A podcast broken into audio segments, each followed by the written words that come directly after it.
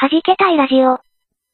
この番組は、鍵盤を弾けたり弾けなかったりするミュージシャン3人が集まって、鍵盤の話を中心にするかと思いきやそうではなく、日常的にいまいち弾けられていないけれどできることなら弾けたい。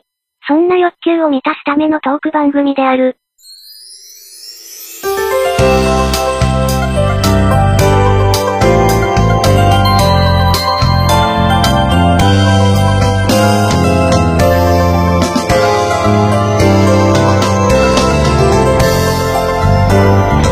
はじけたいラジオ35回目です。皆さんこんにちは。DY です。はい、えー皆さんこんにちは。えー、服部克久さんがお亡くなりになったことが未だに信じられないあやぽんくです。本当だ。猫ニャンは志村けんの方が信じられません。あ猫ニャンです。本当だ。服部克久さんね。びっくりしましたね。びっくりしうん。ね。やっぱ僕はあの、スバルのね、ました。谷村新司さんのね、スバルのイントロとか、あの、世界、なんだっけ、なんとか機構のオープニングとかが、本当にね、だ、なんかダイナミックな曲を書かれる方ですよねあのオープニングからさ、よくスバルのあのテンションに行ってみようと思って。え、スバルの方が先でしょ？違う違う違う。ああの、そうだけど、うん。あの曲ありきのあのオープニングで、これにこのままスバルはめていいのかなって誰も思わないっていうのがなんかすごいなと思って。斬新。あんな斬新なオープニングをボンって投げてこられて、あ、この曲でいけるか？みたいな。誰も思わなかったんだデモの段階聞いてみたいですよね。谷村新司さんのね。デモはその、あ、谷村さんのね、うんデモの段階確かに。うんね。ね。あと、結構あの、個人的にはやっぱこう、インスト曲とか作っていく上で多分こう、気づいたら幼い頃からこう、バックグラウンド的な感じにまあ影響を受ね。けてたかなっていう、あれもそうか。ミュージックフェアとかもそうだよね。そうですね。やっぱさ、あの、綺麗ですもん。あの、流れうが。ん綺麗。うんすごく綺麗。うん。猫にゃんは久石城の方が好きだけど。ああ、久石譲さんも好きですね。うん。やばい、多分久石譲さん猫にゃんは亡くなった久石城の方が濃い感じですけどね。濃い。あのーいや、もうあのね、あの、あれやった時はね、なんですか？ビビった。何？お墓の前でをや、やらかした時は。あれか。あの曲。あれ、編曲そうなの？違う違う、あのね、どっかね、どこだったかな？レコー隊かなんかで歌う時のアレンジ一。回やったんですよ。はいはいはすっごい綺麗な曲になって、まあ元がそのなんか流れる感じい。だけど、うんうんうんうんその、なんて、やっぱコードも全然違うのが与えられてて、うんなんじゃこれっていう、あ、そういう風になるわけ？みたいな、なんていうか、予測不能な感じがね。しかも、やっぱ久石さんも個人的にはやっぱこう影響を受けた部分があるので、多分なんか、多分もっと後になって久石さん亡くなったとかってなったら多分相当私落ちる気がするなっていう気が。影響を受けた人がね、ちょっと、ね、まあ、ふただでさえ遠い人ですけど、ええなんかその、新作が聞けなくなっちゃうっていうのが寂しいですよね。今回で信じられないなら今度久石さんとか坂本龍一みたいな人が言っちゃったら多分私相当落ちるなと思います。龍一さんちょっとやばかったですけどね。ああ、なんか、なんかやばったです、ね。ガンかなんかガンになってなさって。。うん。ね。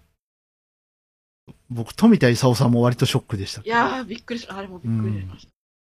まあさ、はい。順番、それは順番とは言うけどさっていう、はいなんていうか、順番ではちょっと諦めがつつかないというか、うんさ、当然なんだけど、それいつまでも、その180ぐらいとかなってたら ビビるけど、そりゃ。うんさ、わかるんだけど、だから、さ、順番じゃんって言われたら、かといってさまあだけどさ、かといってさ、なんか AI 技術で、その、この作曲家の癖を、あの、全部プログラミングして、新曲出ましたとか言われても、それはそれでなんか、面白いけど、違うよないや、ね。絶対化けて出るやつ。温かみがないですよ。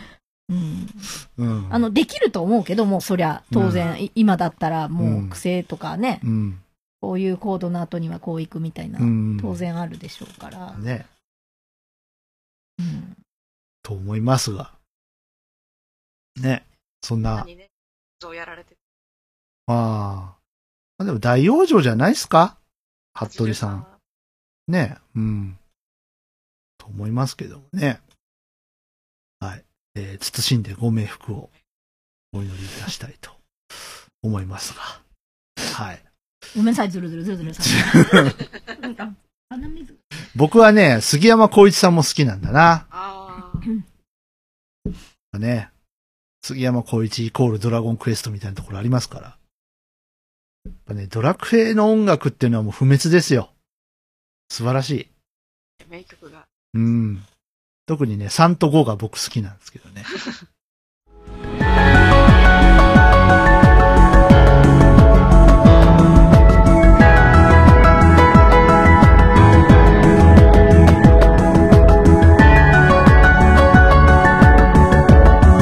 DY デジタルシングルアンサーテインティウィンド iTunes、Amazon Music など主要ミュージックストアでダウンロード販売のほか各種サブスクリプションサービスでも配信中。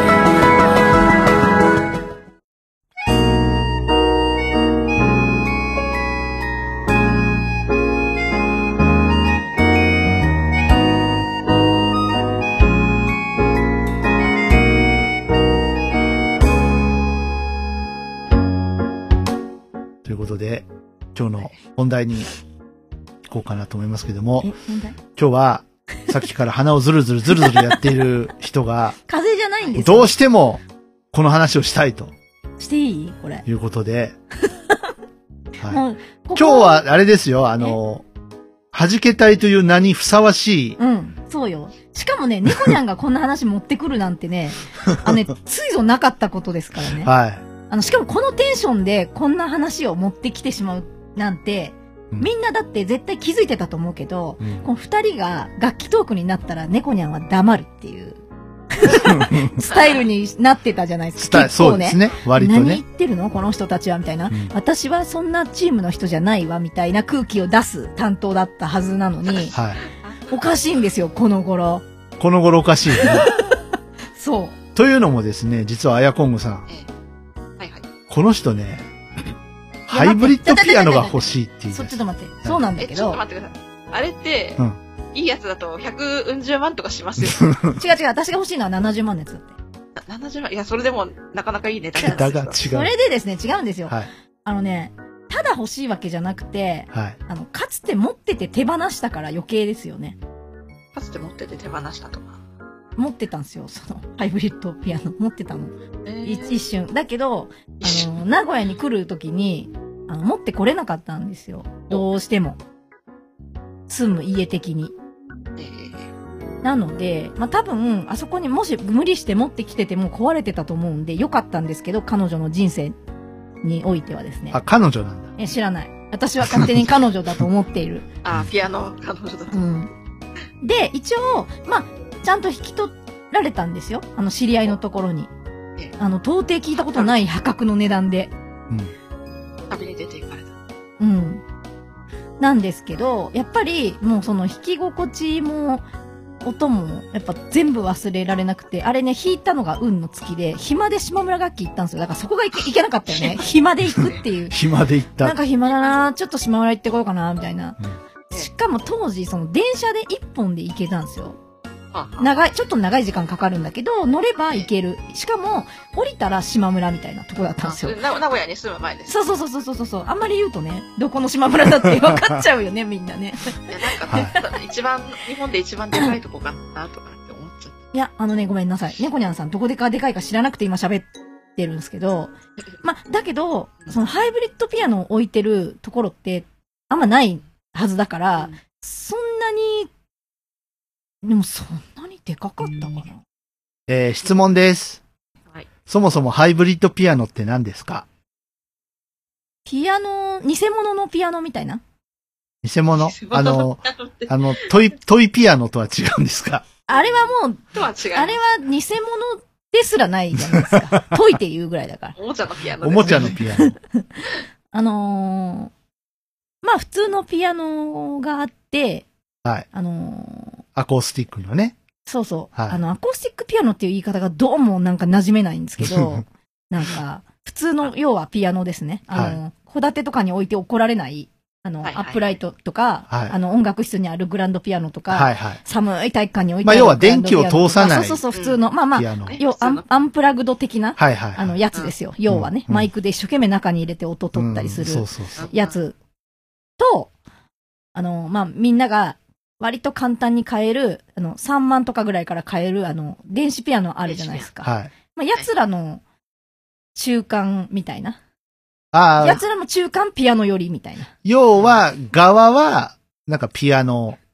見た目はピアノ。もう完全にピアノなんですよ。中は、その、電気回路まが通ってて、みたいな。そうですね。だって USB させるもん、ピアノなのに。見た目ピアノなのに。はいはいはい。だけど、はいスピーカーも USB も下についてるんで、あの、覗き込まないと見えないし、うんあの、椅子のが、ああの、自分が座ってる椅子の横から下に潜るみたいにして見ないと見えないんですよ。だからパッと見たら本当にピアノで、蓋もピアノなんですよ。ピアノの蓋。じゃああれか、あの、シンセのピアノと違うとこはそこ。もうそういうことなんですかね。まあ、その時点ででも70万するって意味がわからないですけど、いや、絶対側が高いんだって、あれ。でも一応、あの、40万ぐらいのもあるそうです。そのクラス的には。ああ。だけど、ぶっちゃけるけど、40万出すなら、あの、アップライトの中古買えるっすよ。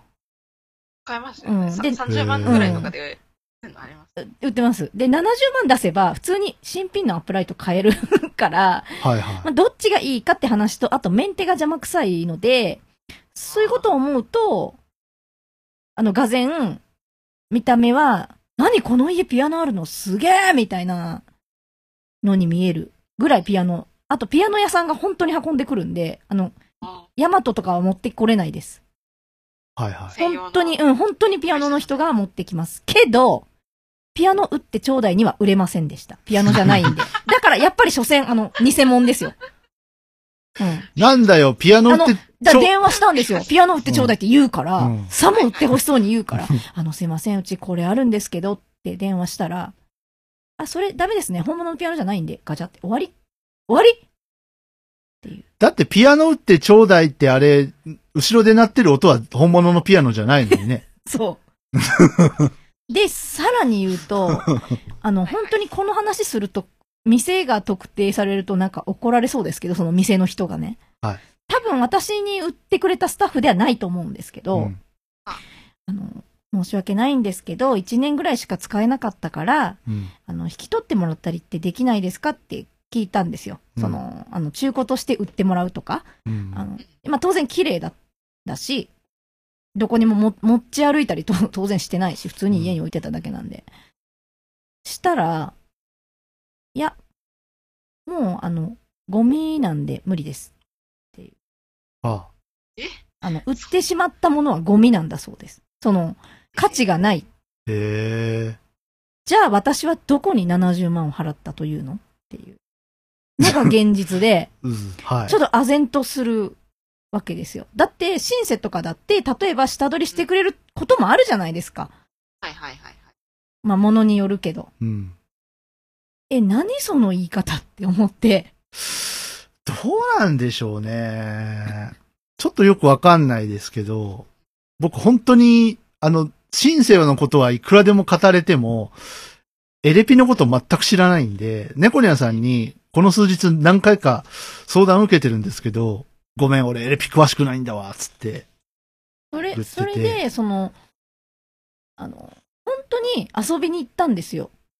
うん。島村に。うんで、なんか鍵盤がえらいいっぱいあるなと思って、うんパッて座って弾いたら、こっちにもこれありますよって、なんか店員が急に来て、で、どんどんどんどん高い方に連れてくんですよ。なんか、うん。これより次の、あの、き金金額のはこれで、ちょっと弾いてみます？ちょっと、あの、最初の、あの、一番下のグレードにも戻ります？で、これがヤマハで、これが、なんとか、可愛いで、みたいな。いっぱいいろいろ言いながら、うんで、すちょっとずつ、ちょっとずつ、えっと、これが35万で、みたいな、ん ?35 万、5万みたいななって。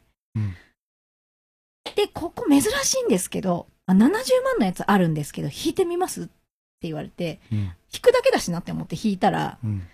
戻れなくなっちゃって、他のところに。あうわ、触んなきゃよかった。あ、やってしまったんです。ううまいね、その乗せるのがね。思って。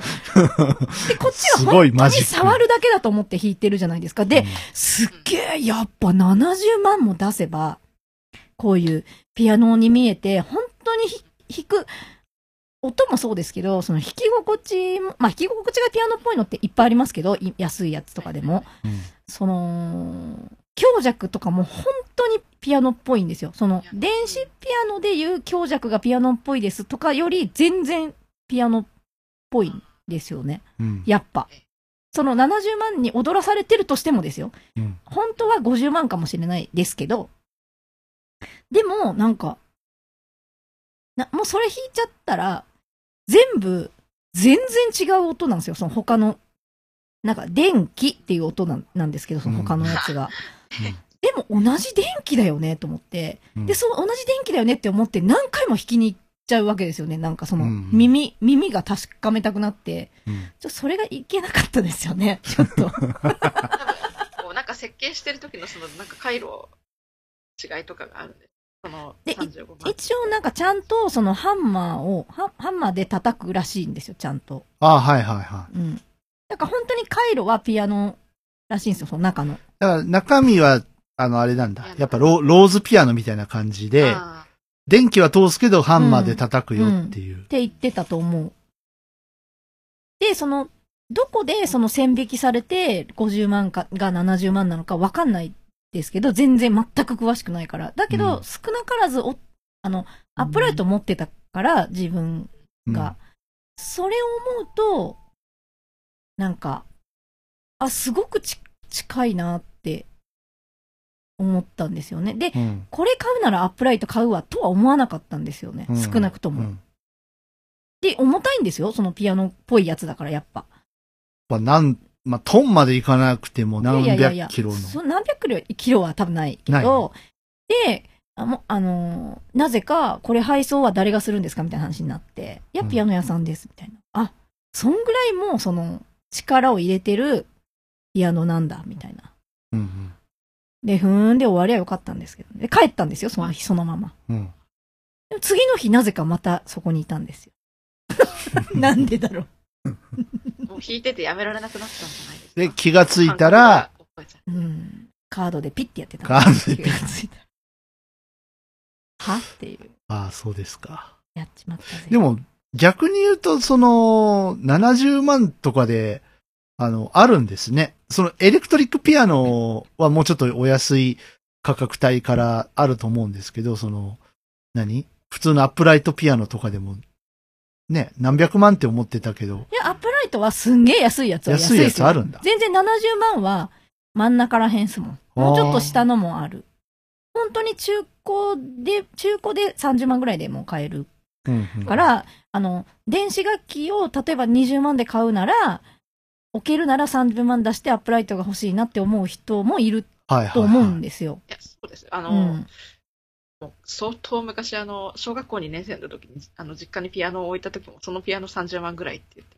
へーだから置ける、置けるならですよ。うんだけど置いてからが奴らは問題で、持ってきたら狂うんで、そうですそうね。持ってきたら調律。なんかあったら調律。はい、はい1万5千円。はい、1万5千円みたいななって維持。費がね、そう昔はね、1万円だったんですよ。本当に猫ニャンが子供の頃の30年ぐらい前は1万円だったんですけど、今見たら上がってたんですよ、ね。僕が一番さ、社会人になって一番最初に勤めたお家にあったですよ、アップライトピアノが。うんうんうんうん。で、やっぱ年一とかで、あの、調律屋さん来るんですけど、うん。やっぱガヤガヤしてるから、ああ、普通のね、まあ普通の家庭でも多分ガヤガヤはするんだろうけど、それに加えて、あの、治療院だから、やっぱ音楽も鳴ってるんですよね、有あー線で。気持ち悪そう。調律師やってられんな、そんなの。うん。だから大変だろうなって思いながら、あの、作業をね、こう、下で、下の控え室で聞いたりとか。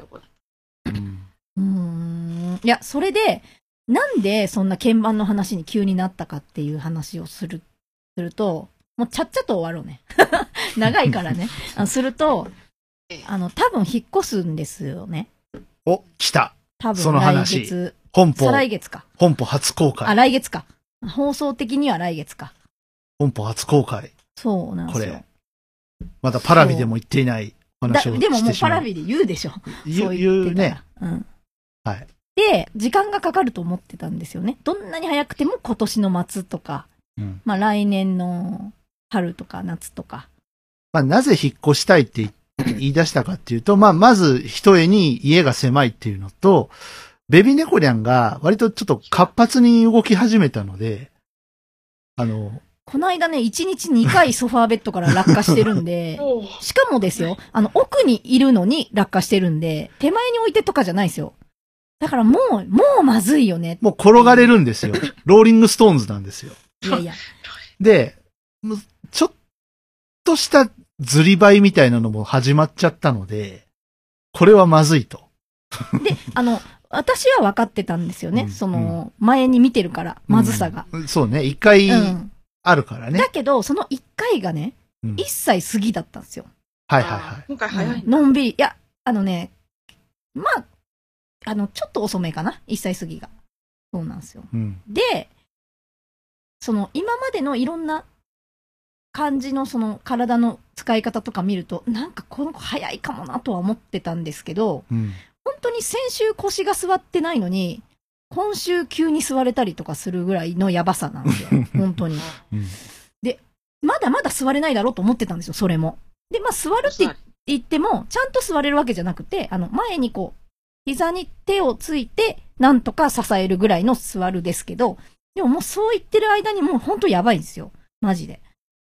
やばさ的には。やばいですね。うん。で、やばいから、もう本当に家探さなきゃ。これで、もう半年一年家が、あの、ここでってなったら、あの、ここコードがいっぱいあって危ないんですよね。その、家のその構造上、あの、タコ足どころじゃないタコ足にしないと、あの、コンセントを挿す場所がないんですよ。ないんでね。うん。だから、その1個のコンセントから何個延長コードを挿してるかっていうぐらいだから、その延長コードが向かいに渡してあるみたいな場所が ないんなら延長コードを延長してますからあうん、そうそうそう。延長コードに延長コードを2個ぐらい挿して使ってるから、うん。本当はいけないんですよ、皆さん。良い、良い子のみんなはそうそう真似しちゃダメだけいけど。し、全くやりたいわけではなくて、めちゃくちゃ不本意なんだけど、うん本当に冷蔵庫のとこに、冷蔵庫用1個、他1個しかないんですよ、台所に。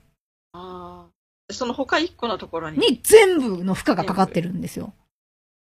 まあだから怖いと、ある意味。うん。本当にショートする可能性もある。で水回りだしで、ね。責任持てないじゃないですか、そんなの。うん悪いけど。まあ、っていうのもあって、あの、動き出し、出す頃考えようとは言ってたんですよね、みんなで。うん。だけど、本当に早いから、もう焦って探そうってなったんですけど、うん。いろんな問題があって、我々探してもすぐ済まわせてくれないとか、あの、あちらのわがままで、盲人はバカだから済ませませんみたいな、ありますね、そういう。あの、あったじゃないですか、去年もね。あの、はい。出ていくときに手垢がついたって言われるとかさ、あの、そういうことがたくさんあるから、はそう、たくさんあるから、何件断られてもいい覚悟で、思う半年前に動きたいんですよ、本当ならね。あはい。もう常に探しときたいんですよ。うん変な家を引き当ててしまったら。いつ、ねいつ、あの、出ら、で、出られるかわかんないけど、みたいなぐらい探しとかないといけないのに、まあそんなどころじゃなくて、っていう感じだったんですけど、ここ3日ぐらい、毎日、普通にずっと、ずっとサファリ見てたんですけど、うんあったんですよ。急に。急にね。本当に急に。まあ、不動産って急に出てくるんですけど、うん。あの、情報公開日何日みたいな。で、18日に公開したからといって、19日にはなんか見れないんですよね、例えば。うん。で、あの、本当に月火何にも一切なくて、なんかそこの駅を指定しても、徒歩43分とか、は？っていう。いや、それ徒歩じゃ行かないでしょ普通っていう感じのがいっぱい出てきたんですよね。うんで、すごく歩かなくても徒歩21分とか。あ、うんなんか近いなとか、なんか錯覚しそうな感じ ?21 分ってあ、21分近っ。14分？あ、14分？なんか近いなみたいな。遠いわ、みたいな 感じなんですけど。で、24分ってね、あ20 14分って20分かかりますからね。うんいろいろか信号を渡ったりとかして。うん。それで、その見つかった家がですね、あの賃貸だけど戸建てなんですよ。うんうん。で、戸建てが見つかった暁には何何かの教室をやりたいと思うんっていたら、うん。てましたよね。そう、思っ、ずっと思ってたん、てか、賃貸でもないとやれないよなと思ってたというか。で、もうアップライト買おうと思ってたんですよ。あの、ええ中古でいいから、賃貸が見つかったら。うんで、あの、ちょうど、その、リビングに続いてる部屋がない家なんですよね。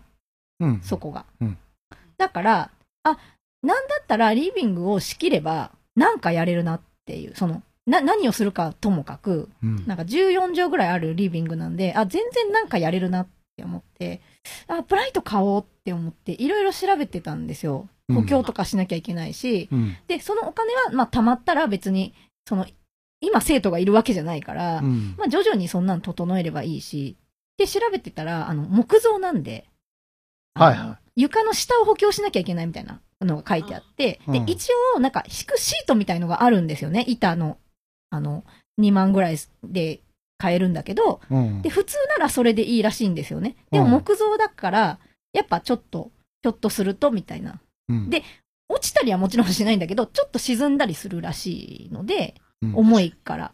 だけど、1点あたり、あの、60キロぐらいの荷重がかかってもいいようになってるらしいんですよ。その1平方メートルあたり、その建築法みたいなやつで、うんなんか調べたら。うんだから、ピアノを置いて、そんなガンガン沈むようじゃダメなんですよね、本当はうん。だけど、その、あの下の板みたいなのをもう一枚引けば、あの、さらに補強できて、あの、圧も分散されて、あっていうのが、を知ったんですよね。で、うち実家には、その板みたいなの引いてなかったから、その、普通にボンって置いてあったんですよね。ただ、うん。ーオブジェのように。そうそうそう、うん何にもなくて、あの、普通に床にボンってピアノが置いてあったんですよね、アップライトが。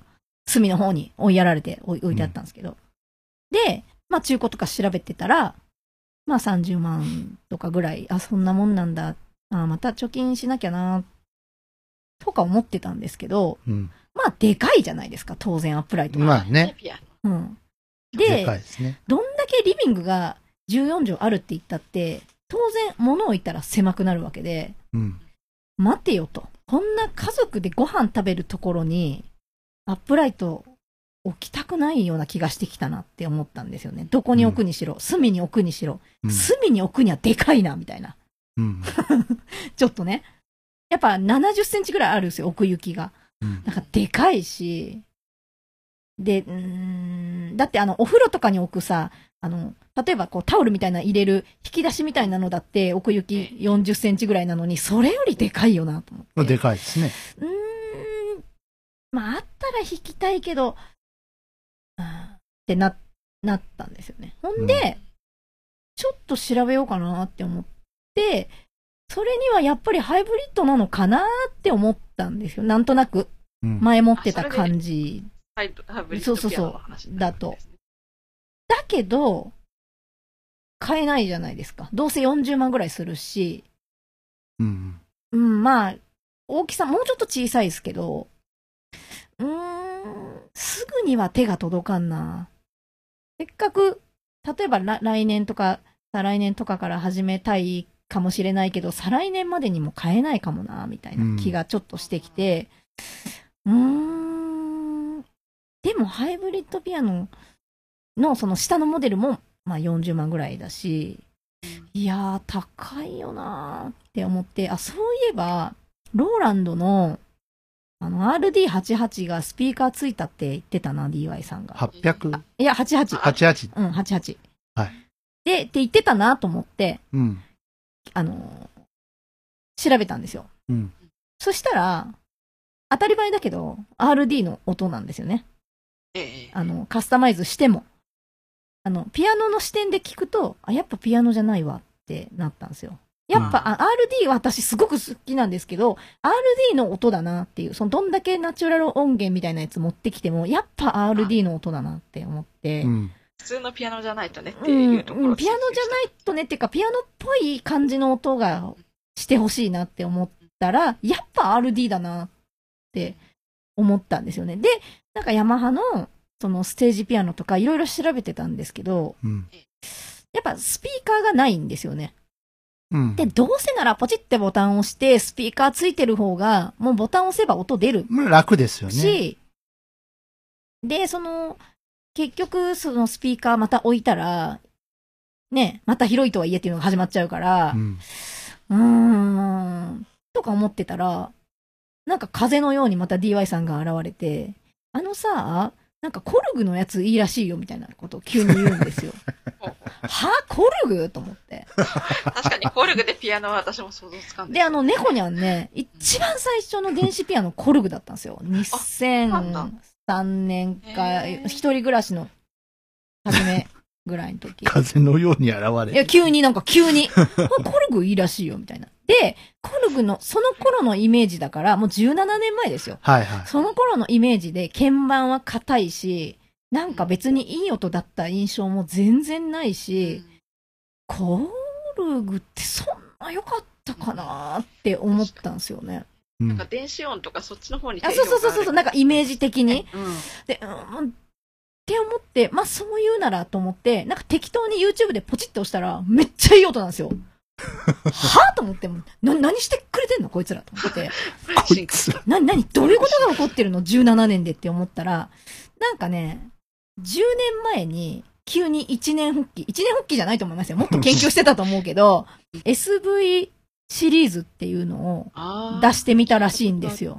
うんで、それが、なんかステージピアノで、あの、グランドピアノの音を、あの、入れときましたけど、みたいな。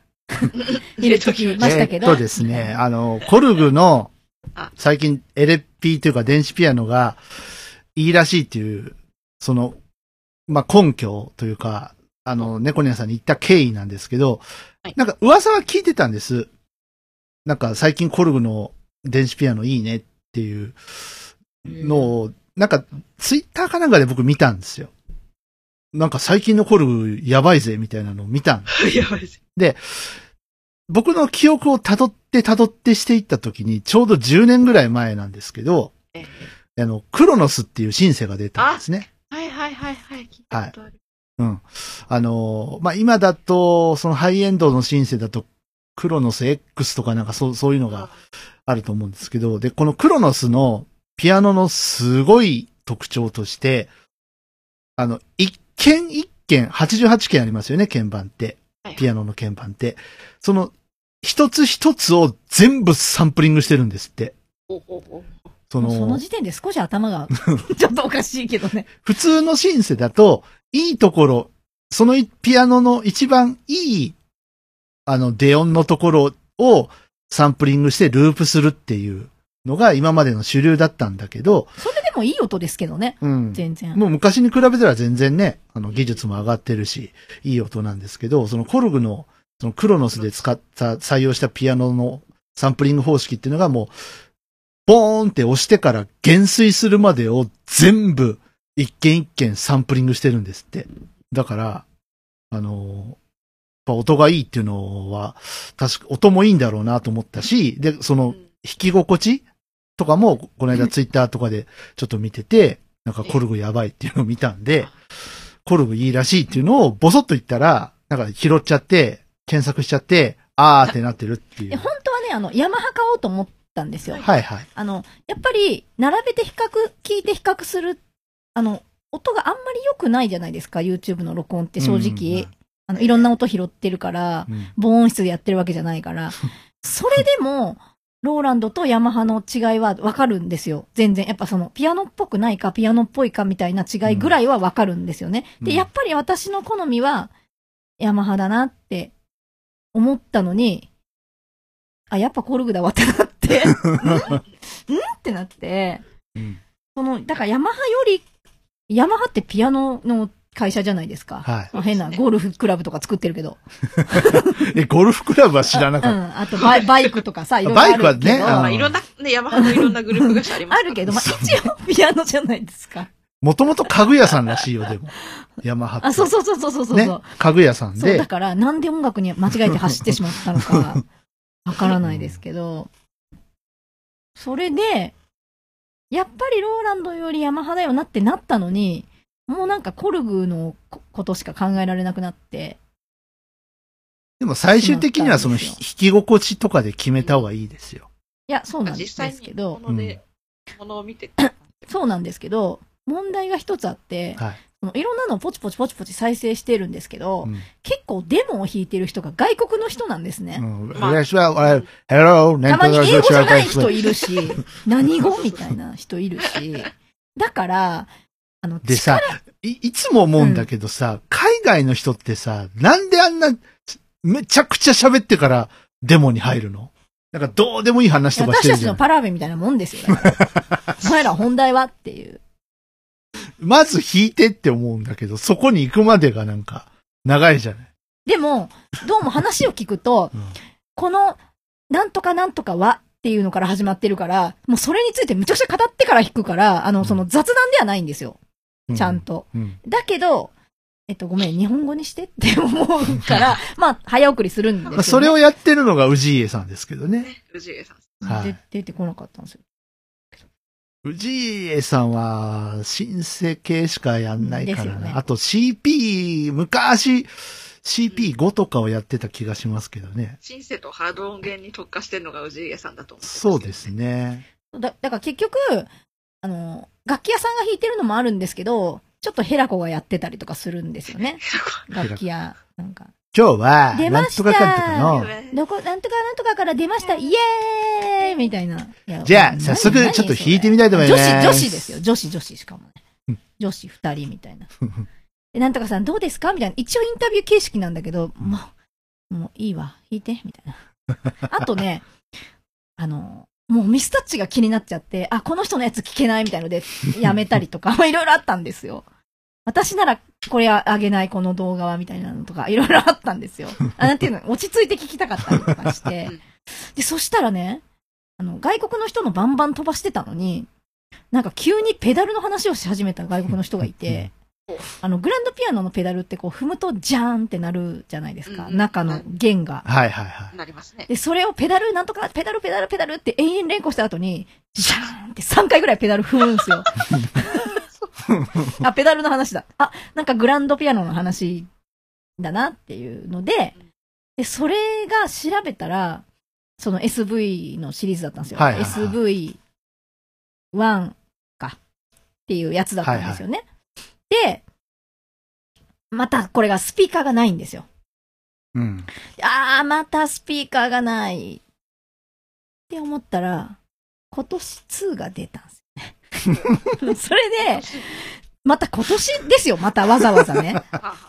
で、はい。それも面白くて、2は出ないんだって、日本では。なんああか。2S 外国じゃないと出ない。うん、なんか 2S っていうのがあって、2S はスピーカーつけときましたっていうやつなんですよ。何 ?iPhone3G、あ、3G は出たのか。3GS からボイスオーバーつけましたみたいな。あーみたいな。そういうか感じ。みたいな感じみたいで、で、まあ、アマゾンとかは怖いですよ。アマゾンは多分、普通に買えるから。うんうん。パって見たら、やっぱ S がついた、あの、S がついてないのも置いてあったから、同じような値段で。間違えたら、えらいこっちゃですからね。うんで、まあ予算ですよね。肝心な。音ガメフェスからのお知らせです音のみで作り込まれた音楽フェス音ガメフェス2019イーブンが現在ポッドキャスト上にて開催中です今年の出演アーティストは？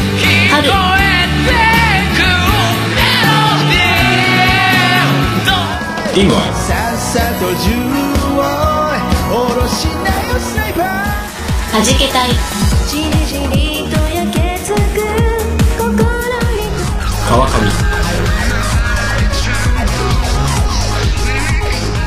ケナメル。前に投げつける。四谷怪人なように踊るよザグー。アニマルキャスター。ズ音ガメフェス2019ではそのステージに加え一曲入魂のジョインステージもございます。詳しくは「音亀フェス2019」と検索し特設サイトをご覧ください。冬の初めを真夏のように熱くする。音ガメフェス2019イーブン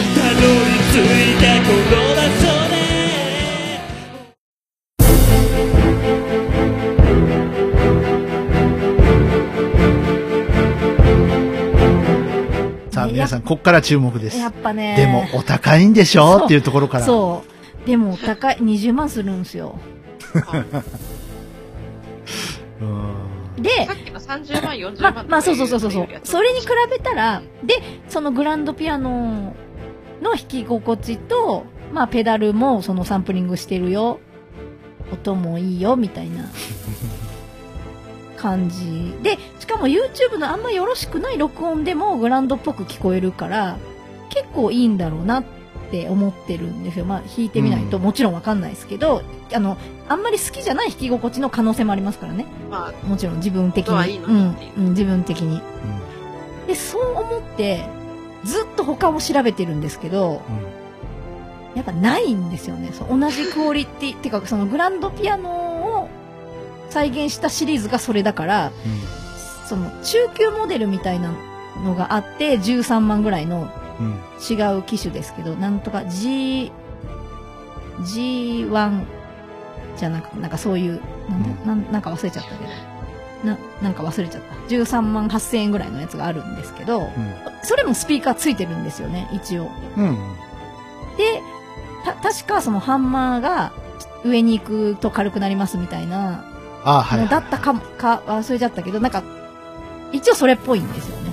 うん。で、スピーカーも4つついてて、あの、臨場感はだいぶありますよ。あの、なんて、下からも上からも聞こえるし、うん。お隣がいいです、みたいな。うん。でも、14万出すなら20万なのか、そう、せっかくお金を貯めるならですよ。14万出すなら20万なのか、それとも、なんか D、D1 っていうのもあって、D1 はスピーカーレスの、その、ステージピアノなんですよね。うん。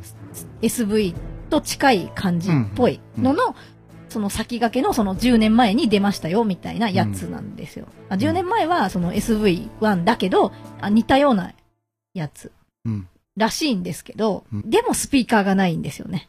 うん。で、薄型ですごくいいですよっていうのが売りなんですけど、でもスピーカーないんだよ。でもね、でも5万で買えるんですよ。うん。そう。もうだからだんだん本当わけわかんなくなってきて、結局、最後は自分で触ってみて、何かを、なんかそうですね。全てをこう、ね、追求できるかどうか、あるいは妥協するとしたら何になるかっていうところです。最終的に。でもね、やっぱね、個人的になんですけど、スピーカーはあった方がいいよね。そう。で、もうスピーカーはまあ外せないと。その5万、あ、だからスピーカーいっぱいあるんですよ。もっと安いスピーカーついてるのもあるんですよ。3万円台の。うん。多分、あの、ネコニャンが昔買ったみたいな。うん。3万、まあ、もっと良くなってると思いますよ。あの、出し直してるでしょうから。うん。あの、それこそ3万円台なのに、そのハンマーの、あの、重さを変えてるやつもあるぐらいですから、うん。あるね。なんなら。だから、すごく良くなってると思うんですけど、だからもう猫ニャンがバンバン弾くわけじゃない、ないから、あの、あ用用途としてはですよ。うん用途としては、その誰かのために何かをちょっと弾いて、例えばその誰かがちょっとその鍵盤を弾いてっていうのをやるとしたら、別に3万のでもいいんですよね、本当は。う。うんん。そんな20万もかけなくても。うん。うん、でも、でも、でもって思いそうで怖いんですよね。だけど。これ難しいとこですねだか。ら最後はもう触って決めるしかないと思うんですよね。うん。で、あの、一個気になったんですけど、最初の方で、あの、下の方に、あの、USB の挿すところとか、あの、スピーカーとかがあるっていうふうにお話うん。されてましたけど、あの、要は、あの、普通のピアノでいう、こう、下、開きますよね。あの、はいはいはい。あそこで、はいはいはいはいあ。あいう感じに開くと、そのスピーカーなり、USB なりが出てくるって鍵盤があって、で、なんていう、足元ですね。鍵盤の、なんていうかな。手、鍵盤に手を乗せるじゃないですか。その逆手で触れるところにあるんですよ、USB が。あなんていう、膝が当たるとこのあ。横、はいはいはいみたいなとこにあるんですよ。裏側、裏側っていうか、本当にだから見えないです。あ、もう潜らないと。うん。で、確かスピーカーも、ペダルの上の面みたいなところに組んであったような気がするんですよ。あの、シンセみたいに上にボンって乗ってないんですよ。本当にピアノにしか見えないから。蓋開けても閉めてもピアノにしか見えないぐらい、それっぽいんですよね。あの、よくピアノにあるような上とか下の開くところはついてない感じなんで、あの、グランドピアアノみたいな？ええ、あ、上は開かないっす。ですよね。うん、上は開かない。あ、で、それで、あの、今そのコルグのやつも、あの、カバーついてるやつもあるんですよ。そのエセピアノっぽく見せるために。パタンって蓋が閉じる、うんあの、エレクトーンみたいな、例えば、例えばですよ。うんうんうんええあのパターンってこう、上から閉じてくるのもあるんですよ。それは別に高くないんですよね、値段的にはう。んええ、だから、その、例えば、鍵盤オンリーのにして、いくら高くても、例えば上からタオルとか、カバーとかをかけちゃうんだったら、やっぱ蓋がついてる方がいいかなとか、なんかもう、どこがメインってだんだんなってきて、そうでしょ？でもさ、わけわかんないんですけど、エレクトーン、エレクトーンの蓋ってなんであんなかっこいいんだろうね。なんかシャキンガシャンガシャンってなるじゃないですか。かかっこいいよね、あれか。押し込んだらさ、うんガシャンガシャンってなってさで、なんか、こう、押し込んでら、こう、鍵盤が2段で、こあそうドンって現れる。あの感じほんで足もやれるしね。なんかすごい憧れた昔、子供の頃。あの、ノブ、ノブみたいのもあるしね。うん。うん。かっこいいんですよ、エレクトーン。その、別に今すぐ買うわけではないので、その、どういうことを人に伝えていきたいかがきちんと決まってから、本当は買った方がいいと思うんですよね。ええ、例えば、その、13万ぐらいするやつは、あの、Bluetooth がついてるんで、あの iPhone からこう、音源が飛ばせたりするんですよね。だから、それが用途として欲しくなる可能性もあるし、それが欲しいともう3万円とか5万円のではダメで、その SV には確かついてなかったと思うんですよね。うん。だから、その、もう本当に何をやるかを決めないまま買ってしまうと、あらまってなる。あれはどうなんですか？あの、最近の電子楽器あるあるですけど、タッチパネル問題。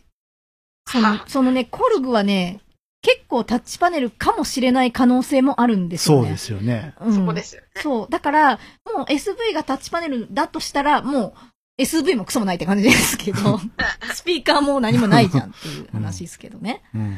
で、その RD に関しては違うっぽいことは分かりました。うん違いますねポチポチってあの、押してたから。うん。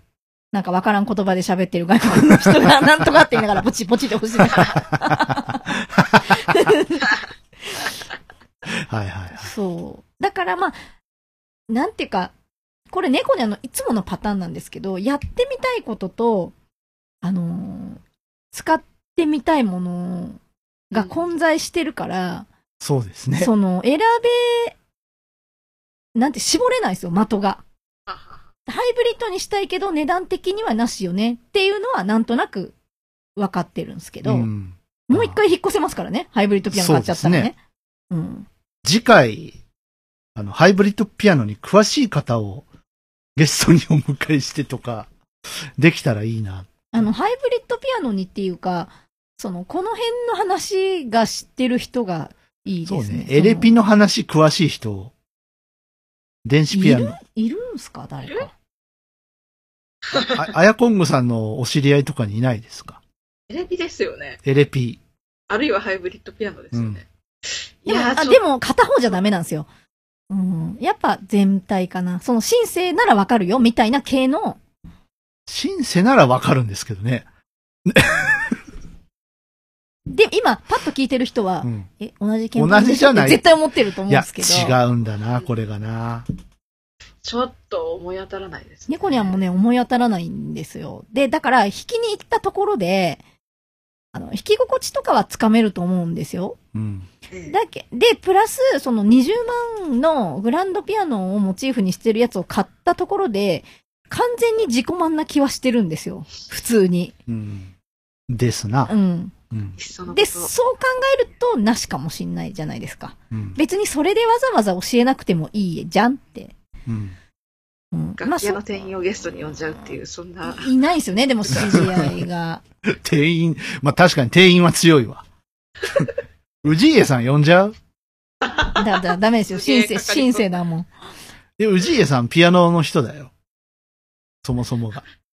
う氏家さんは多分出演料かかります。かかるかな？篠田元和さんとかもかかるか3な 人で分担して払いまたかそれいくらと仮定して言ってるの？それ。いや。面白い。篠田さんとかかかるかな？やっぱ。篠田正純さん。篠、え、元、元和さんの方。あ、いやだけど、別に、あの、うん。あいいんすよ。島村の店員さんとかでもいいんすよ、全然。本当に。うん。うん。だって、どうせ誰が来たところで、池部楽器の人でもいいんえそう、だから、だから誰が来たところで、うんどう、どんな専門家が来たところで、うん間違いなく主観が入るんだから、うんあの、いいんですよ、別に。誰でも。最後に決めるのはね、猫ニャン先生自身です。そうですそう、ねだ。から誰がどんだけ猫ニャンに力説してきたとしても、あ、それかあの結、局主観だから、ね。各メーカーの人にね、来てもらって、こう、プレゼンしてもらいたいですよね。うちのエレピはこうです、みたいな。どんな番組？あの、ゲスト呼ばなくてもあら、あらかじめなんかリモートで録音取っといて、取っといてね。流すとか。うん。いや、だ、だだから、うんあ、の、島村とか楽器か、あの、あ、が、河合楽器とかダメですよ。その、あの、普通のいっぱいいろんなメーカーのところがあるところにも、やっぱローランドの人が常駐とかある、あるじゃないですか。ありあますね。りますね。だから、あの、そういう人たちを呼んでが、呼んでっていうか、で話 話聞ければいいですよね。聞ければね。うん。だけど自分に説明してもらってるやつを録音してくるわけにいかないですもんね。説明してくれると思うんですよ、別に聞きゃ。うんそ。の RD のこれを買いたいと思うんですけど、ぶっちゃけデメリットって言うなら何ですかみたいな話を、例えばですよ。聞いて、聞いた、聞いたからといって、それを流していいですよとは言わないと思うんですよね。何の番組なんでしょうね、本当はい。まあ、そんなわけで、だいぶ長くなっちゃいましたけども、猫ニャンはとりあえず、エレピが欲しいとえいうことですね。なんか何かをするにあたり、はい。あった方がいいかなっていう。うん。で、どうせ10万にしろ20万にしろ3万にしろ出すなら、どれかなってやっぱなってきますよね。うん3万の5台買って引き比べるして、お家に置いとくわけにいかないいかですから。ないしね。うん ここがね、また貧乏ミュージシャンのね、こう、難しいとこですよ。うんね。いいろんな音出したいけど、予算が限られてるから、貧乏ミュージシャンって言うけど、本当に普通の人たちだからね。なんならね。うんいや、そこは、貧乏ミュージシャンって言っていこうよ。そうなんですなんか。か、ね貧乏でもやって、やってくんだよ。弾けないと、そこは。そうだだから、その、はいいくら弾けようかなっていう話で、でもやっぱ、今喋ってたら20万は完全に自己満かなって思ってきたんですよね。すっげえ欲しいけど。いや、でも、許容範囲だと思いますよ、20万って。そうっすか？うん。そうっすか ?20 万あったら、あの、家の敷金払えるんだけど。サラリーマンの1ヶ月分の。でもさ、僕が欲しいシンセ40万だもん。あそう、だから、どこまであ、出せるかどうかではなくて、うん例えば、普通に楽器買っちゃいました、はっはっはってなる時の、うんその許容範囲もまた難しいじゃないですか。そうですねだから例えば無線やってる人も、50万かける人もいりゃ、20万かける人もいりゃ、うん3万ぐらいの人もいるじゃないですか。うん私の知り合いは普通に20万ポンって買っちゃいますから。うん。だけだから、だかでらも、許容範囲じゃないそかな、うなんです20万かやっぱ楽器って、まあお金かかるからね。うん。で、で、例えば、ここで妥協して、13万のものを買って、また20万を買う羽目になるなら、例えば40万の本当はハイブリッドを買った方が良かったかもしれないじゃないですか。そのお金の使い方的にはですよ。うん。だからわかん、わかんないですよね。だから40万だって、そんな100万の申請だってあるわけだから、うん許容範囲かもしれないし、わかんないですけどねだっ。て僕、今、ね、こう使ってるパソコン20万だし、許容範囲じゃない？いや、まあ、あの、お金がある大人ならいいよ、それで。でも、ないない私から、あの、違うのよ。ないからというか、その、二人子育てしてる、ただの、ああまあよう言うちゃ、あれだけど、主婦だからね。そんな主婦がかける金じゃないじゃん、20万って。貯金したからといって、学費にしろよって話だし。でも、どうです？あやこんごさんは。や、やりたいことがあってかける20万と、道楽でかける20万と。いや道楽ですもん完全にだけどえ違うでしょ。あ、そうか。うんちゃんとやりたいことがあって、それで、あの、ま、私なら本当最後はもう、触っ、気になる機種を触りに触りまくって、うん。悔いの残らない判断をするそうですよねね。いやまあだから、うんその、願わくば、それを使って、あの、20万ペイしたいそうでしょ？わけだから、まあ、うんいいんですけど、うん別に。だけど思うんですけど、ここは、3万ぐらいの買ってみて、た、例えばですよ。うん。例えば、なんか、3万ぐらいのこれいいって思ってるやつを買ってみて、本当はそれでいいかもしれないから、それにかけるのも手かもしれないですよね。ある意味。いやー。は、まあ、もでも本猫にゃんあ、だって案外納得するかもしれないじゃないですか。それはもう、猫にゃんさん判断に任せるわ。う、うん。本当になんか、それぐらいわけがわかんなくなってきてて、うんなんか、いやもう、これわけわかんなくなってきたらもう危険なので、本当に。もやっぱ触るしかないですよね、もう。わけわう、かんない。そうそうそう、もう、ここを、ここを冷静にならないと、また変な買い物して無駄になっちゃうから、本当に高い買い物をするときはもう本当に冷静にならないと、うん。もうとりあえずいやもうきそうです。私やっぱなんかもうでも決まってるのはスピーカー、スピーカーは必須ですよね。そのスピーカーというか、その、うん。パソコンもそうですけど、そのう、んなるべく短い期間で音が出せるっていう。そうそうそうそうそう。そのやっぱいろいろあるじゃないですか。今度、うんあの、ね、安いの買ったはいいけどアンプ買わなきゃいけないとか、うん。このアンプ買ったけど、なんかあんまり合ってないんじゃないかな、この鍵盤にみたいに、だんだんなってくるんだったら、やっぱ、うんもうつ、何、ついてるスピーカーがやっぱ一番いい音が出し出してくれるんでしょうから。だってそれ、それ用にチューニングされてるわけだからうんうん。うんでそ、そう考えると、やっぱスピーカーがついてる何かを、うん。いくらのものだとしても、わかった。じゃあもう、ポータトーン買おう。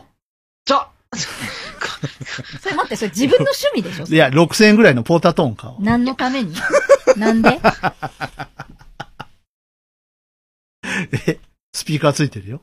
いや、だから、スピーカー、だからスピーカーがついてれば何でもいいって違う、話してない。違う、違うね。いや、でも本当にこれはもう、あの、僕たちというか、アヤコングさんと僕から、もう本当に忠告ですけど、悔いは残さないように。くくれぐれも後悔なき。はい。ゆきちさんもね、そうよ。まあ一番ね、いあの、生きた使い生きた方をしないと使い方をね、いけないわけですそうそうそうから、それは分かってるんですよね後々。長く使っていくこととかも、なんか、そうですね。で、その何、有り余ってるわけではないから、うん。あの、分かってるんですけど、それは。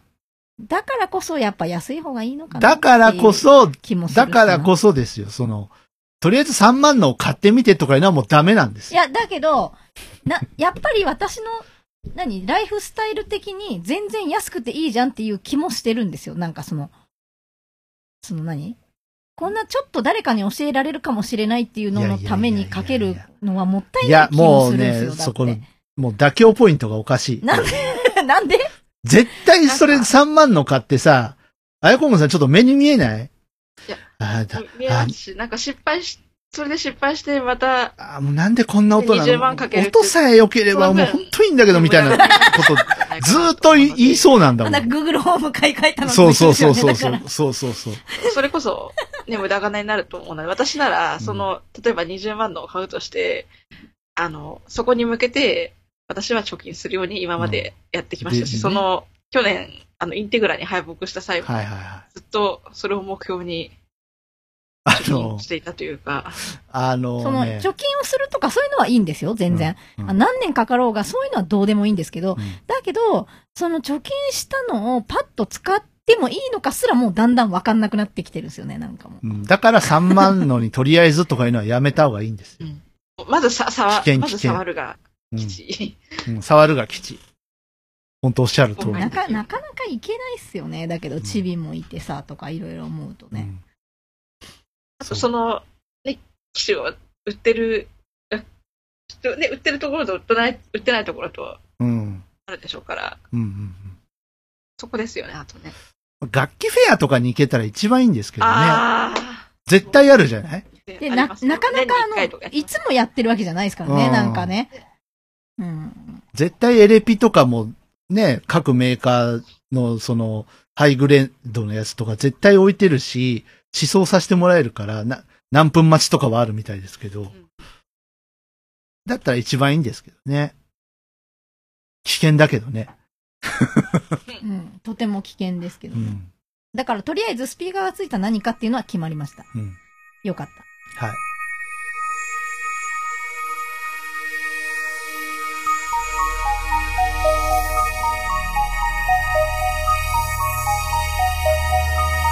じゃあ、もうお時間もお時間なんですけど、はいちょっと僕らが欲しい楽器、猫ニャンさん散々語って くださいましたので、ちょっと語ってみます？ここで。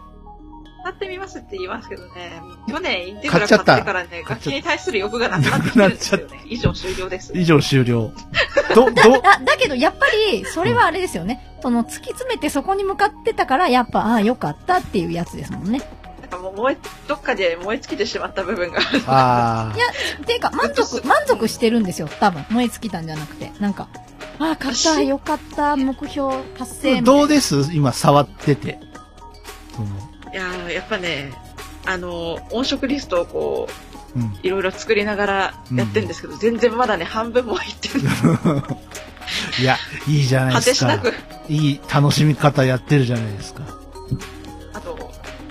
なんだろう、あの、拡張音色がいくつかあって、そのうちの、あの、例の野球、野球用石鹸のソフトから鳴らすことは、一部の楽器はできてるんですけど。あ、薬用石鹸のソフトミューズね。うんミューズね。はいはいはい。そうそうそうそう。ただ、まだまだ拡張音色っていっぱいあって、その一部は鳴らせても他のが鳴らせてなかったりとか、はいは多分、あの、なんか、それこそプラグインとかをこうリーパーに入れて、そこから、プラグインからいじってやらないと鳴らせないのか、それともインテグラ側で設定しなきゃいけないのかみたいなところのちょっとわからなさは、謎が、謎が。課題は山積みですよね。うん。謎が謎を呼んでるんですね。ね、課題、課題だらけです。課題だらけ。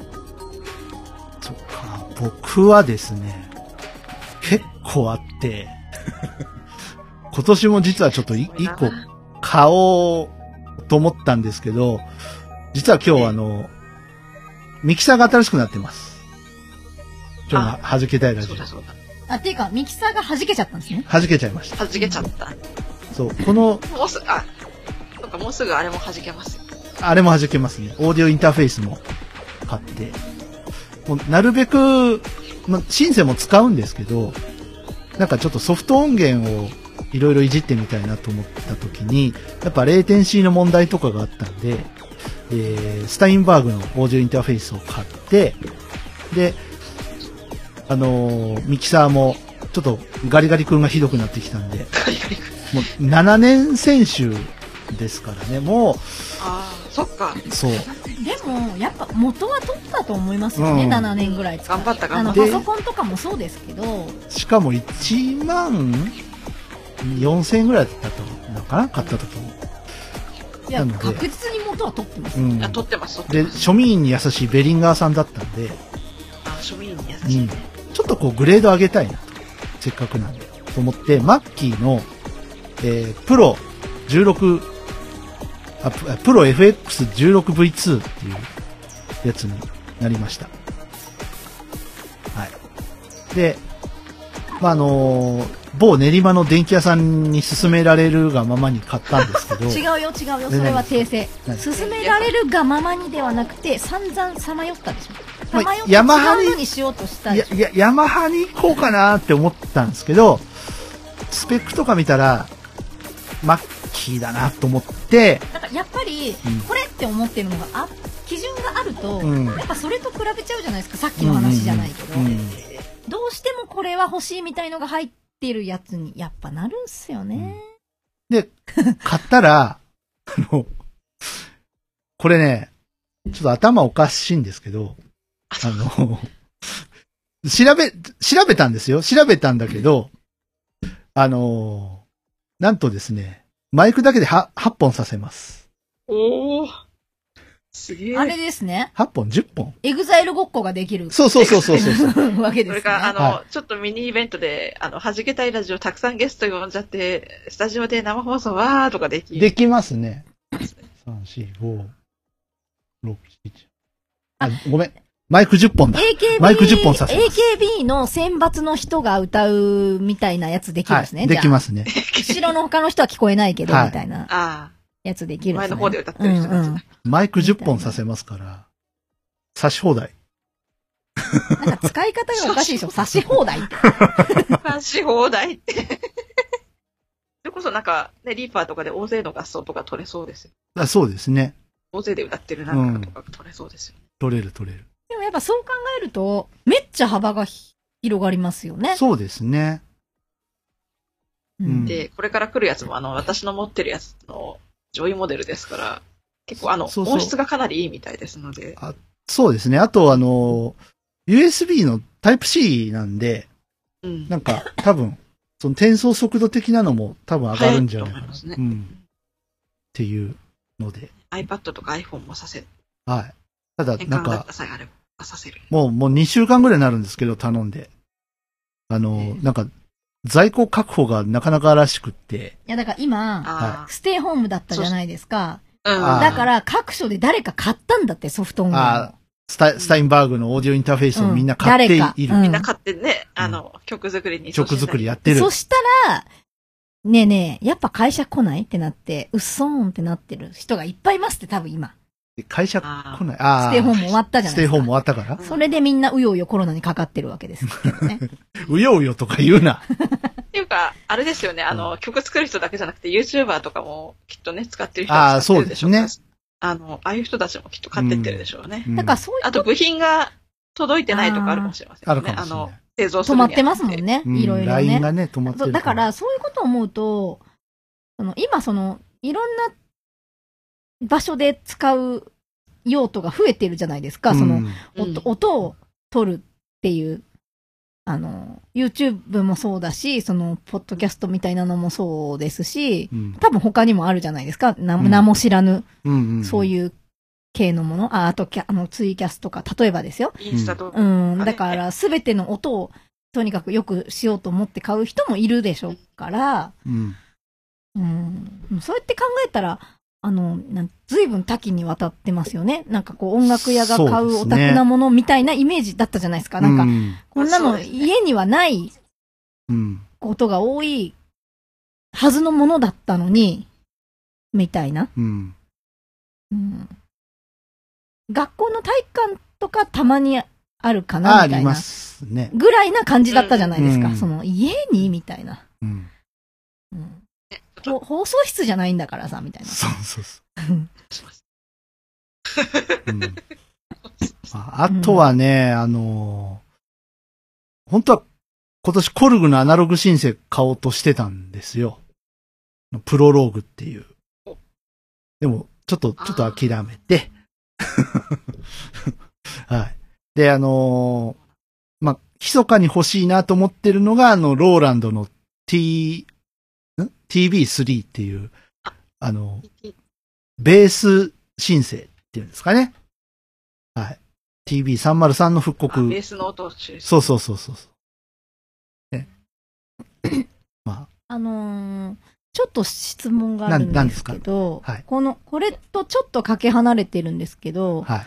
あの、さっきの、その、鍵盤に、あの、外の音源が持ってこれるよっていう話と関係あるんですけど、はいはい。あのーそういう、そのミキサーをかませるみたいのは全くわかんないですけど、うんその、Bluetooth で例えば飛ばすのと、その LINE で繋いだりできることもあるじゃないですか。うんたあの、端子的に。うんそれうんだと、なんかその違いがよくわかんないん多分、ですけど。多分ですけど、あのう、ん用途としては、お、あの、お基本、基本の木としては、多分一緒なんですよ。うん要は、有線か無線か。無線か。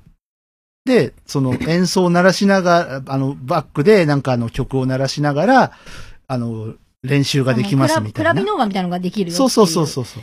ただあの、ヤマハのモンタージュっていうシンセがあってですね、これあのうんうんうん、有線で繋ぐんですけど、あの、例えば iPhone とかから音鳴らすじゃないですか。うんうんうん後ろの音を。うんうんそしたら、勝手にテンポを検出してくれるんですよ。すげえすげえで。動機をかけて、例えばアルペジエーターを鳴らすとか、アルペジエーター、すげえ。アルペジエーターもテンポ同期して、こう、あの、なんていうの？こう演奏、まあでも、一緒できたりとかそれぐらいできるわな。うん。こんな時代だもんね。まあ、オーバーダビングじゃないですけど、あの、リズムパターンとかを一緒になら、鳴らして、ちょっとこう、あの、今のクラブ風なことができたりとか、っていうのが、なんか、モンタージュはできるらしい。例えば、その、モンタージュなり、はい。で作ってない、例えば音源を、そのどっかでミミキサーでうん。ミックスしてうん、たのがあったとしたら、例えば、うん。それを iPhone とかからな流したら、うんそれになんか他のことができるっていう。あの、テンポ検出して、いろいろやって、その引き加えたりとかができるそうですね。まあ、そういうのもあるんですけどうん。そういうのもあるし、昔はあの、昔はっていうか、今もできますけど、その MIDI のインとアウトで繋いでみたいなはいあ、はいはいはいはい。ことがあったじゃないですか。あるじゃないですか。で、あれって割とめんどくさいんですよね。うん。あれどっちがインどっちがアウトみたいな。ああ、確かに。あるある。形が全く。じゃなくて、あの、これあの、同じメーカー間の話になっちゃうんだけど、例えば、ローランドのアイラシリーズ、さっき言いましたけども、TB3 とか TR8 とかあるんですけど、その、その、アイラシリーズだけにあるアイラリンクっていう、その、コネクターがあるんですよ。お、なんかあれですね。うん。あの、DVD レコーダー家中で見れるぜみたいな。ちょっと、ちょっと違うかな。ちょっとあ用途、全然違うの？うん全然違うの？似た、似た、似て非なる感じかな。できない存在。で、それをつなぐと、片っぽいじれば、あの、マスターのな機材をいじれば、全部店舗同期して、なってくれるとか、ケーブル一本でね。うん。とかはありますね。で、それを最初に多分やったのがコルグのボルカシリーズっていうやつだと思うんですけど、ボルカビーツ、ボルカベース、ボルカキーとかいろいろあったんですけど、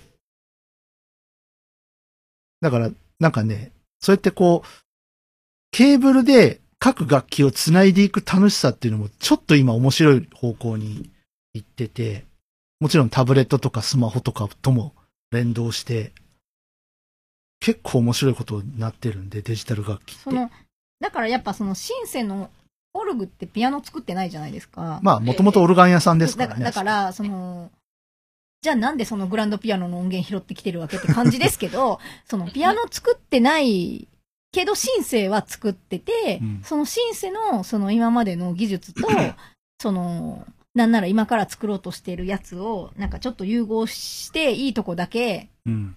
そのシンセの、なんか面白いとこをちょっと、あの、持ってきましたみたいな風に、やっぱどんどんなってきてるみたいなまあ、オルガン屋さんであり、やっぱシンシンセで言うと最初ね、ポリシックスとかアナログシンセで成功した会社なので、やっぱ、大きいよね。あと、ヤマハとちょっと仲良かったりするんですよね。あの、子会社だったりするんで。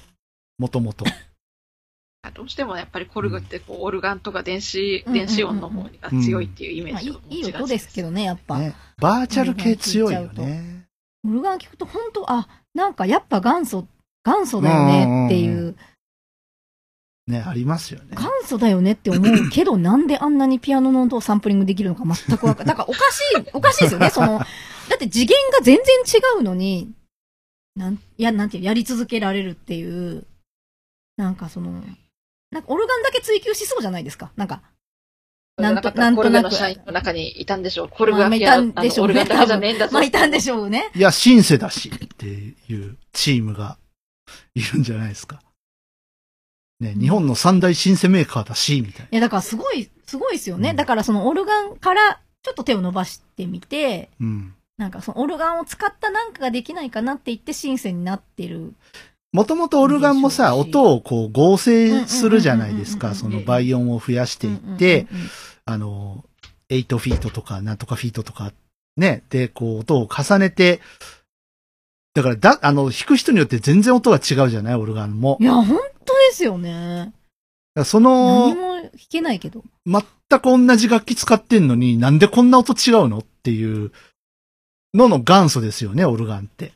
パイプオルガンから派生して、ハモンドとかあの辺に行って、っていうのでは、ちょっとシンセに近い部分はあるかもしれないですね。音合成するっていう意味ではね。うんまあだから、やっぱ行くべくして行ったのかもしれないですけどね。うんそうやって、勝手に、勝手に考察すると。うんうんうん、かもしれないですけど、全然違うかもしれないですけどね、蓋開けたらね。ね。はい。てな感じで、もういい時間ですけども大丈夫ですか、ねだいぶ喋りました。だいぶ喋る。本当に鍵盤の話だけでこんなに喋ったの初めてじゃない 猫ニャンが覚醒したせいですよね、多分ね。ようやく、じゃあ猫にゃんも、弾けたいラジオの、ねねあれが。猫にゃんも弾け隊の一員ということで。あれ違ったの今まで。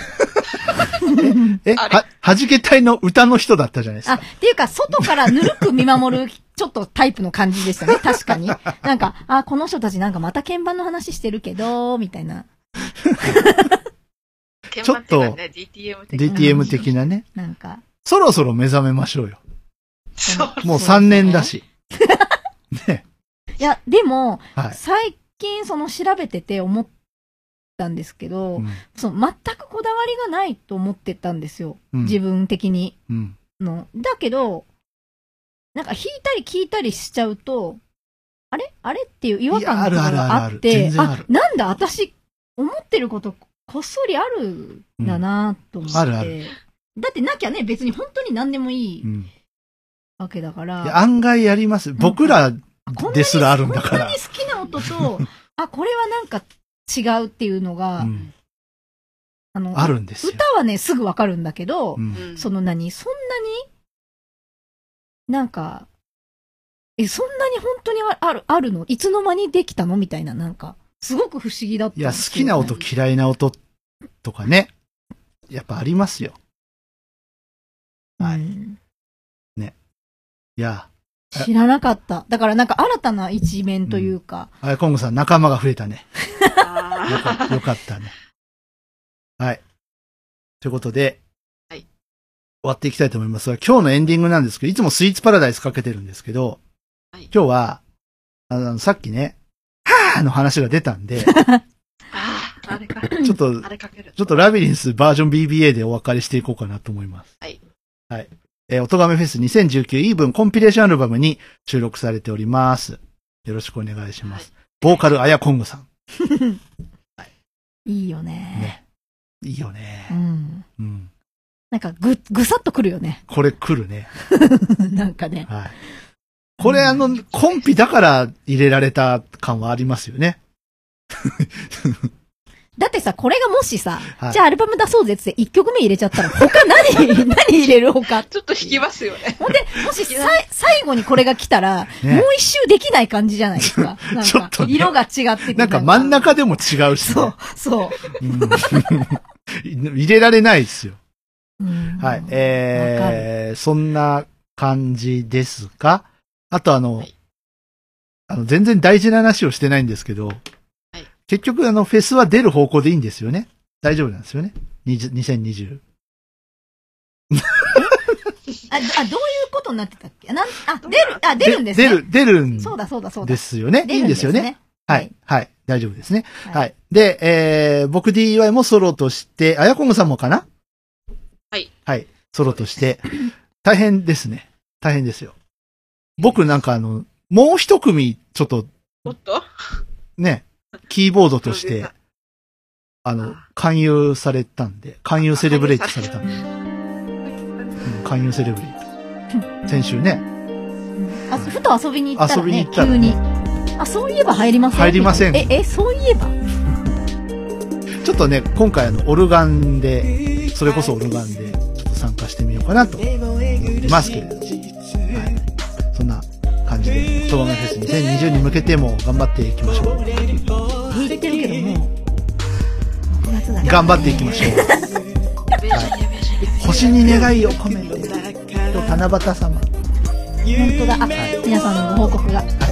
今日で、姫の予防接種が終わりました。ありゃっす0歳児に受けなくてはいけない予防接種が、頑張りましたよ。頑張ったうん。ね。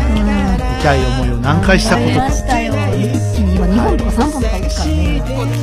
はい。そして、今日、七夕様の僕は、えーアクセスの無観客ライブで盛り上がる予定です。はい。まあ、そんな話ですね。頑張る。でもやっぱ面白いですよ。そのさ最先端のさ、歌もそうなんですけど、最先端の機種を、最先端に強い人たちがどう操るのか。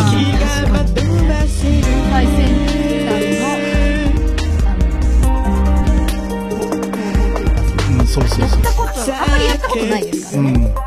うん。ね。まあ、どこでやるんだろうね。あの、サザンはこの間横割りで無観客やったでし100人ぐらい。ょ。金持ちゃでしょうね。だけど、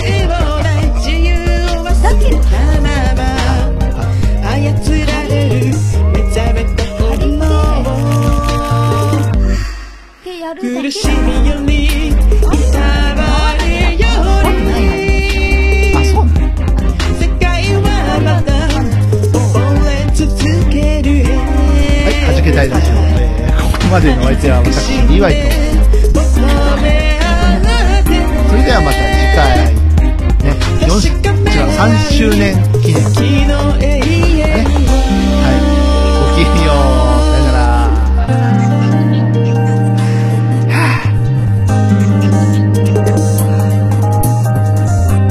はじけたいラジオ、いかがでしたかこの番組を聞いて3人のミュージシャンに聞いてみたいこと、はじけてほしいこと、何か気がついたこと、その他番組への感想などありましたらお気軽にお寄せください。お便りは Twitter ハッシュタグ、シャープはじけたい。弾丸の弾、ひらがなのけ、軍隊の隊、はじけたいです。お便りは Twitter のハッシュタグのほか、この番組ブログのコメント欄でも受け付けておりますので、どしどし送ってくださいね。それでは本日の弾けたいラジオはここまで。また次回お会いしましょう。時が惑わせる苦しみにいたわ